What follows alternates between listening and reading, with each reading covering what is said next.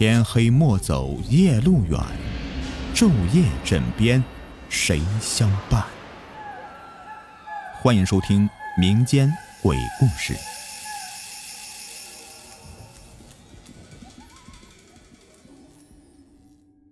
这年的暑假，我来到了同学赵贺的老家。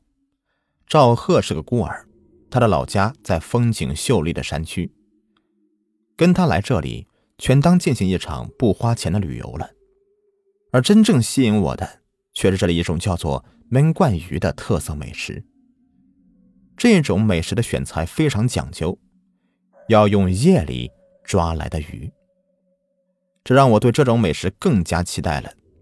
所以，到了赵贺老家的第二天夜里，我们就去了远离林子的一条小河旁去捉鱼。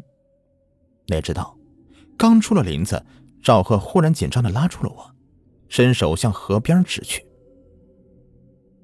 我顺着他指的方向看去，只见一个头戴斗笠的老人正在河边闭目垂钓，他一动不动，远远看去就像是一尊雕像。这不就是一个垂钓的老人吗？赵贺为什么这么紧张呢？我的脸上不禁露出了询问的表情。赵贺后退两步。看起来很是紧张，但是，在他的眼睛里却又闪烁着兴奋的光芒。这个老人呢，叫江公公，是我们这里的人，生前是个孤寡老人。这片山区古墓众多，只要是在这里面盗墓的人，都要分三成冥器给江公公，这是这里的规矩。可是啊，三年前有一伙盗墓贼破坏了这个规矩。他们从古墓里面摸到冥器以后，非但没有分给江公公，反而杀死了他，抛尸河旁。眼前的江公公不是个活人。我总算听明白了赵贺的意思，忍不住的打了个冷战。嗯，那我们赶紧离开这里吧。赵贺却轻轻的摇了摇头。哎，江公公还活着的时候，一旦有人在附近盗墓，他就会坐在河边用直钩钓鱼，盗墓者都知道这里的规矩。在经过河边的时候，盗墓者就把三成冥器挂在江公公的直钩上，这叫做钓金木。江公公死后，这个情况却没有改变，他的鬼魂在这里垂钓，就说明附近有人在盗墓。古墓里面冥器非常多，而盗墓者只捡最贵重的拿，嘿嘿。如果我们在他们盗完墓之后进入古墓，我的心狂跳起来。赵贺已经说的很明白了，他是想带着我找到盗墓现场，等到盗墓者离开以后进入古墓捡漏，这种事儿几乎没有什么危险。想到这里，我的眼睛也亮了起来。就在这时，不远处的山坳间忽然响起了连绵不绝的隆隆声。如同一阵阵滚动的响雷，我和赵贺都听得分明，那显然是有人正在那里用炸药炸古墓的大门。赵贺满脸兴奋地带着我悄悄绕过江公公，向响声的方向悄悄地摸了过去。二十分钟后，我们就来到了一面石壁前。只见石壁旁边都是碎石，一条深不见底的墓道已经出现在了石壁上。赵贺蹑手蹑脚的来到了墓道的入口，仔细听了听，松了一口气。里面没有动静，那些盗墓者应该已经离开了。我们进去吧。说着，一猫腰钻进了墓道。这是我第一次面对古墓，我紧张的咽了口口水，跟在赵贺的后面。墓道并不太长，走了几分钟就已经到了尽头。赵贺打开手电筒，向里面照了过去，墓室瞬间一片通明。当看到里面的情景之后，我和赵贺不约而同的瞪大了眼睛。只见。墓室里横放着一具棺材，一高一矮两个穿黑衣服的男人拿着两大包冥器站在棺材面前，正悄悄的把一件一件的冥器放入棺材。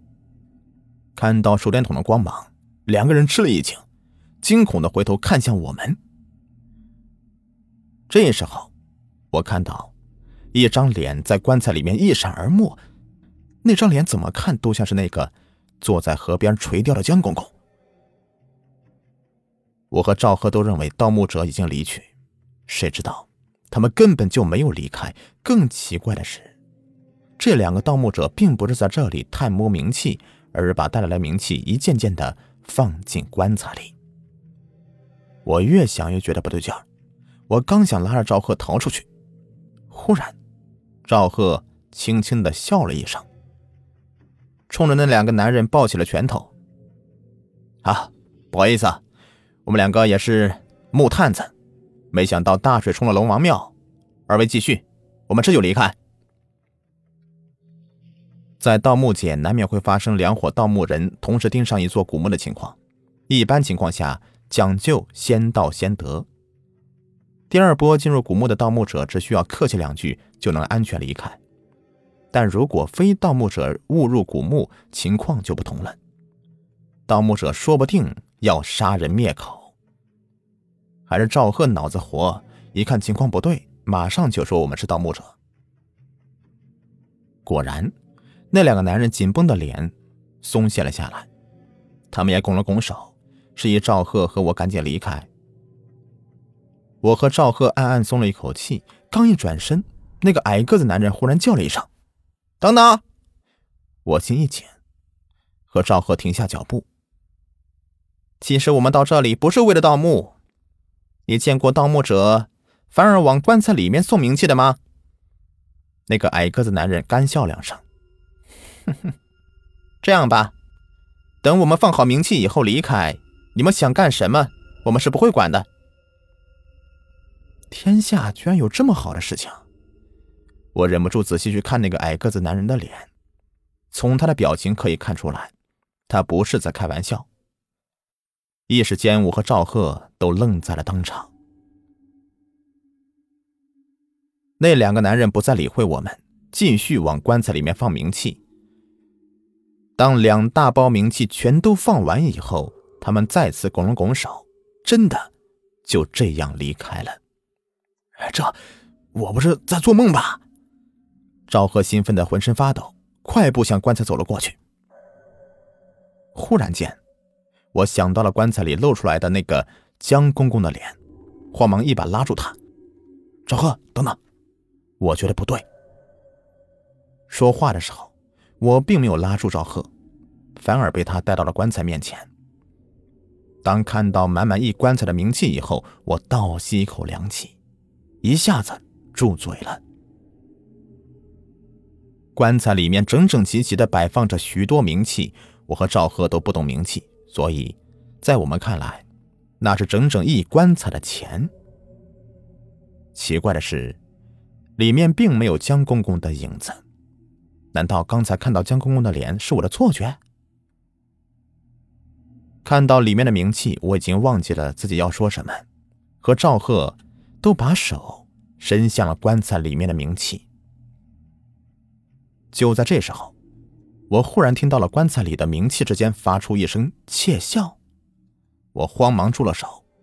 赵贺的脸变得煞白，急忙的往后退了两步。冥器怎么会发出笑声呢？我惊惧的看了看赵贺。赵贺嘴唇抖动两下，颤声说：“我认识江公公，也知道他的声音。刚刚那个笑声，明明就是他发出来的。可是……”他的鬼魂不是在河边垂钓吗？为什么会在这里出现呢？我注意到，我们是在伸手拿冥器的时候听到笑声，心头一动，再次把手伸向了棺材里的冥器。果然，这次又传来一声窃笑。不过，这次我已经锁定了窃笑的源头，那是一幅古旧的字画。笑声正是从字画里面传出来的。头皮发麻之下，我咬了咬牙，展开了那幅字画。原来，这是一幅姜太公钓鱼图。诡异的是，图中的姜太公钓的并不是鱼，而是两颗人头。那两颗人头笔墨比较浓重细腻，一看之下我就发现，那两颗人头样子我非常熟悉。这两颗人头的脸，正是刚才出去的那一高一矮两个男人的脸。